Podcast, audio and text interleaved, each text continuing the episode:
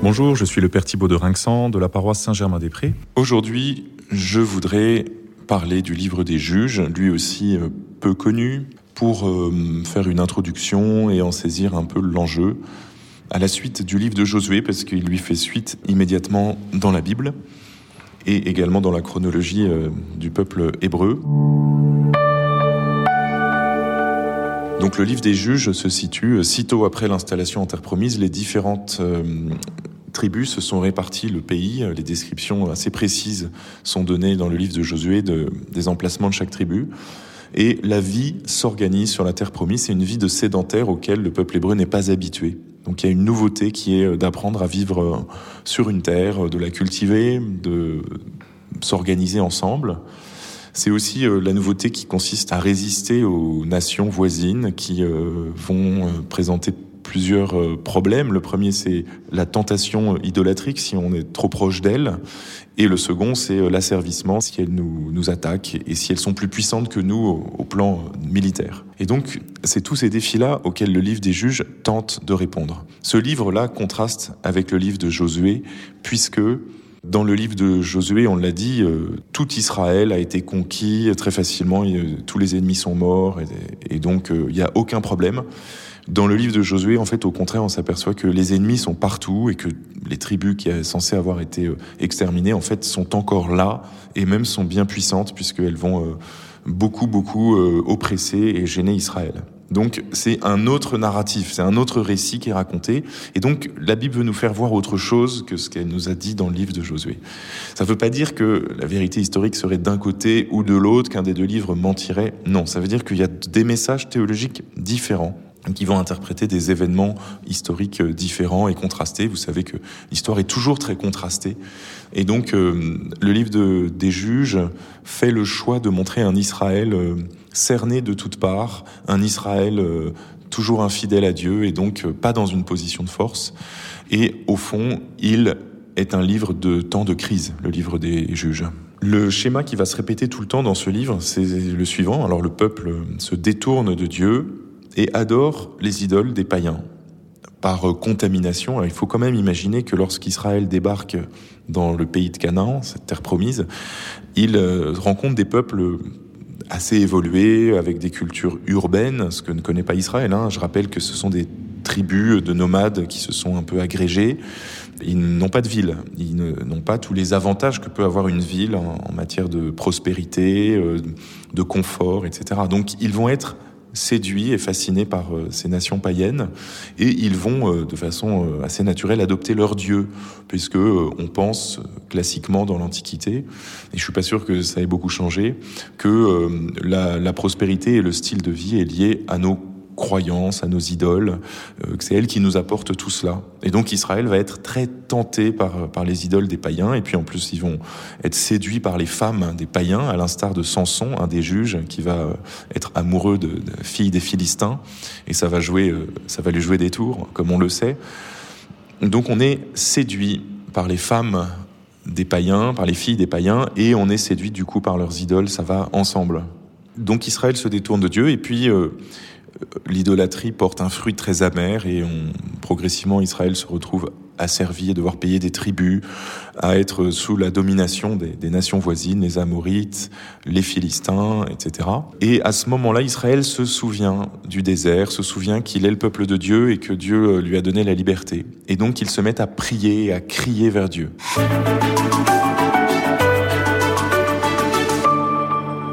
Ce schéma va se répéter un très grand nombre de fois dans le livre des juges, avec euh, une insistance très pédagogique. Israël se détourne de Dieu, il finit par être asservi, il crie vers Dieu, Dieu l'écoute, et Dieu appelle un juge, une, personne extraordinaire. Je note d'ailleurs ici que les juges peuvent être des hommes ou des femmes. Il y a une forme de parité déjà dans le livre des juges. Et grâce à ce juge, à cet élu, Dieu va libérer son peuple du joug des oppresseurs et il va dans le même coup restaurer la loi de Dieu, la loi de Moïse. C'est le schéma typique euh, du livre des juges. En fait, la crise qui est en jeu ici, euh, c'est la crise de la liberté une liberté qui n'est pas employée à faire le bien, à construire un peuple euh, et à servir le Dieu véritable, est un piège. Israël, en terre promise, fait l'expérience que la liberté n'est pas une fin en soi, elle est toujours en vue d'autre chose, elle est en vue de quelqu'un. On est libre pour aimer, pour servir et pour rendre un culte à Dieu. Et euh, au fond, on s'aperçoit que dans notre vie euh, aussi, quand nous sommes libres, quand nous réussissons quelque chose, quand nous sortons d'une situation compliquée, etc., eh bien, il suffit pas d'avoir résolu, euh, disons, nos, problèmes. Il suffit pas, par exemple, pour un étudiant euh, d'avoir réussi un concours ou bien d'être diplômé. Il faut encore faire quelque chose de ce diplôme qu'on a, euh, de ce concours qu'on a réussi, en fait, de cette liberté acquise grâce à un travail, grâce à un effort. il faut donner forme à cette liberté. C'est ce qui se passe dans toute vie. Il suffit pas de s'être marié, il faut encore donner une forme à son couple, un projet de vie, etc. Et c'est exactement ce qui est mis en scène dans le livre des juges quelle forme le peuple élu va donner à euh, cette vie ensemble que Dieu lui offre dans cette terre promise, dans cette terre magnifique dont il a pris possession. C'est la crise d'une liberté qui est trop vaste pour l'homme et à laquelle il faut progressivement s'adapter. Et c'est précisément dans ce contexte de crise que la vocation de Dieu se fait entendre. Et le livre des juges nous montre à de multiples de reprises et de manière euh, toujours très belle des vocations particulières de Dieu qui vient chercher un élu. On peut euh, citer deux cas particuliers, euh, celui de, Gédéon et celui de Samson. Gédéon représente cet appel de Dieu. Il est oppressé parce que les Madianites volent toutes les récoltes d'Israël et il est obligé de se cacher pour battre son blé. Et c'est dans ce contexte-là que Dieu vient l'appeler. On a un autre récit de vocation, c'est celui de Manoah et son épouse qui sont les parents de Samson. Et eux aussi, ben, ils font l'expérience d'être oppressés par les Philistins. Et ils sont stériles. Ils représentent eux-mêmes le peuple d'Israël euh, qui est stérile parce que, euh, voué à l'idolâtrie, il n'arrive pas à porter son fruit. Alors ils sont appelés, rencontrés par Dieu par l'intermédiaire d'un ange. L'ange arrive, les élus sont, étonnés, euh, s'interrogent, mais finalement finissent par accepter la mission de Dieu. Ils reçoivent une force très spéciale.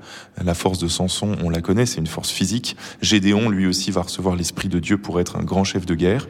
Et grâce à cet appel et grâce à cet élu, Dieu va libérer son peuple et va conduire Israël vers euh, une plus grande liberté, ou en tout cas une liberté euh, adulte, plus adulte. C'est comme ça que Dieu, lui aussi, nous offre de rentrer en possession de notre liberté en nous appelant. Comment est-ce que euh, nous sommes appelés par Dieu à servir, à servir l'Église, à servir notre pays, à servir euh, dans notre entreprise, etc.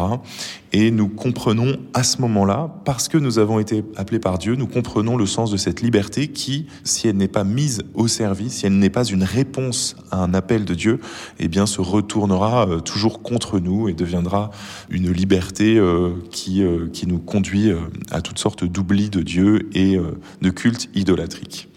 Voilà quelques mots un des enjeux théologiques du livre des juges et une manière d'entrer euh, dans ces récits euh, un peu exotiques que nous lisons assez rarement dans la liturgie malheureusement, mais qu'on gagnerait à mieux connaître en ouvrant par exemple nos Bibles. Je vous souhaite une bonne journée.